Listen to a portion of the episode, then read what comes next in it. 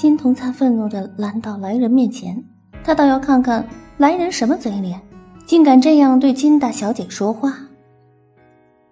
想不到这个人竟是韦浩淼，而且他的神色中充满了嘲弄，仿佛是刚才的那一下没摔够，又来专门和他作对了。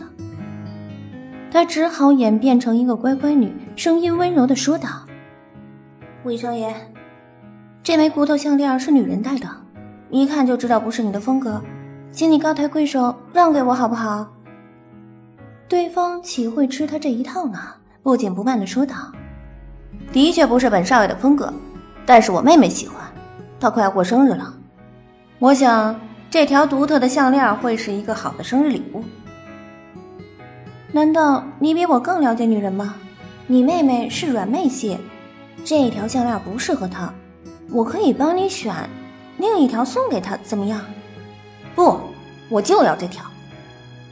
魏浩淼，你故意和我作对是不是？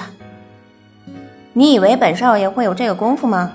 我只是在买自己想买的东西。抱歉，你看上的这个东西是我先看上的，你必须要让给我。如果我不让呢？那我就抢。金童灿已经用行动在证明了，他毫不客气的伸手去夺。这个家伙故意将胳膊高高举起，还来回转，就像老鹰捉小鸡般的玩耍着他，一时间弄得他晕头转向的，差点没对他投怀送抱。汉服女孩被他们逗笑了，两位。果然是有眼光，能在众多的饰品中一眼识宝。这枚深海不落巢可是我们小店的宝贝，是由象牙加黑珍珠制作成的，具有驱邪镇宅的功能。既然你们是未来的夫妻，那男生就把宝物送给女生才对嘛？金童灿得意洋洋地望着他，听到了吗，韦少爷？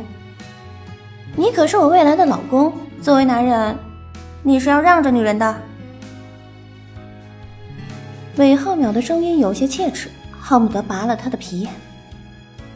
答应我，绝不和我结婚，却又突然间对我投怀送抱，还夺走了我的初吻，你到底在搞什么鬼？你以为我愿意这样吗？那也是我的初吻。我明白了，原来你在欲擒故纵，从投怀送抱到初吻，下一步难道？你想未婚先孕逼我娶你？这个混蛋越说越不是人话了。金童灿伸手朝着他脸上扇去，但是却被他擒住了手臂。为了任务，他只好服软。我们先不提初吻的事，就说眼前这个骨头项链，我是要送给我狐姨的，希望你能成全我。都知道你和后母的关系很僵，我没有听错吧？你竟然要买东西送给他？我也是想缓和和胡一的关系，我是存心想变好。刚才都说了，你还不相信我？那我就看在你迷途知返的份上成全你了。但是你必须现在就给我录音为证，毕业后不可以和我结婚。录就录，当谁愿意和你结婚啊？金童灿当即对着他的微信按下语音。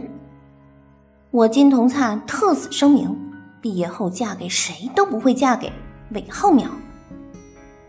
汉服女孩在一旁偷笑，只当是他们之间独特的打情骂俏吧。全校谁不知道这两个关系啊？韦浩淼这才摊开手掌中的骨头项链，而且还在空中荡漾了半天，满满尽是戏弄。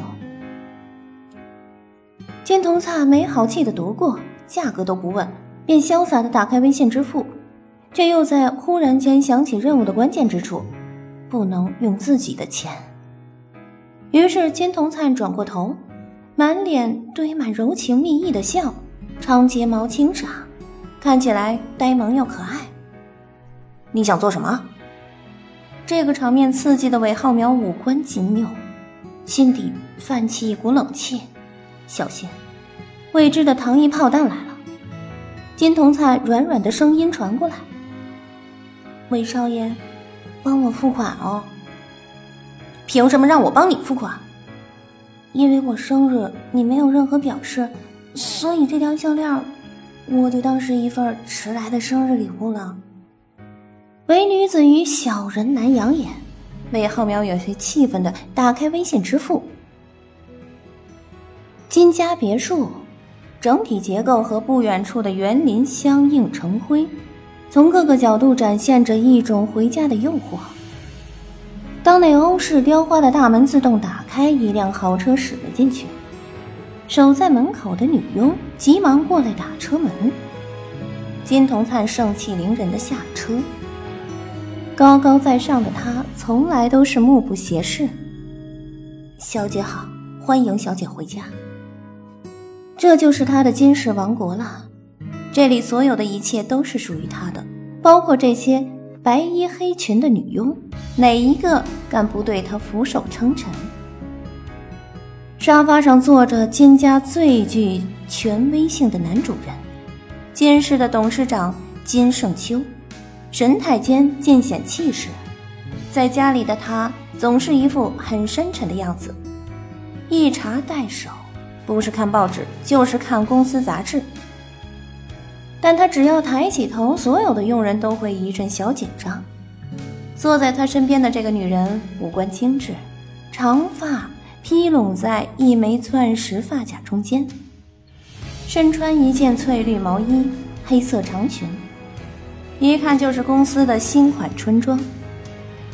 在金家住久了，他的身上也沾染了不少贵气，但是总是喜欢做出一副贤妻良母的样子，把佣人的活都抢了过来，为老公端茶倒水拿鞋，时常乐得眼睛眯成一条线。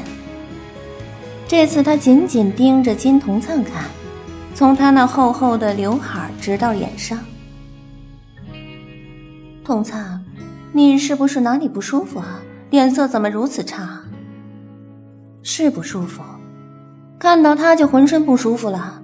如果这个狐狸精知道他还有七天的时间，不知道会不会开心到把眼角纹都撑破了。昨晚没休息好，那今天晚上早点休息吧。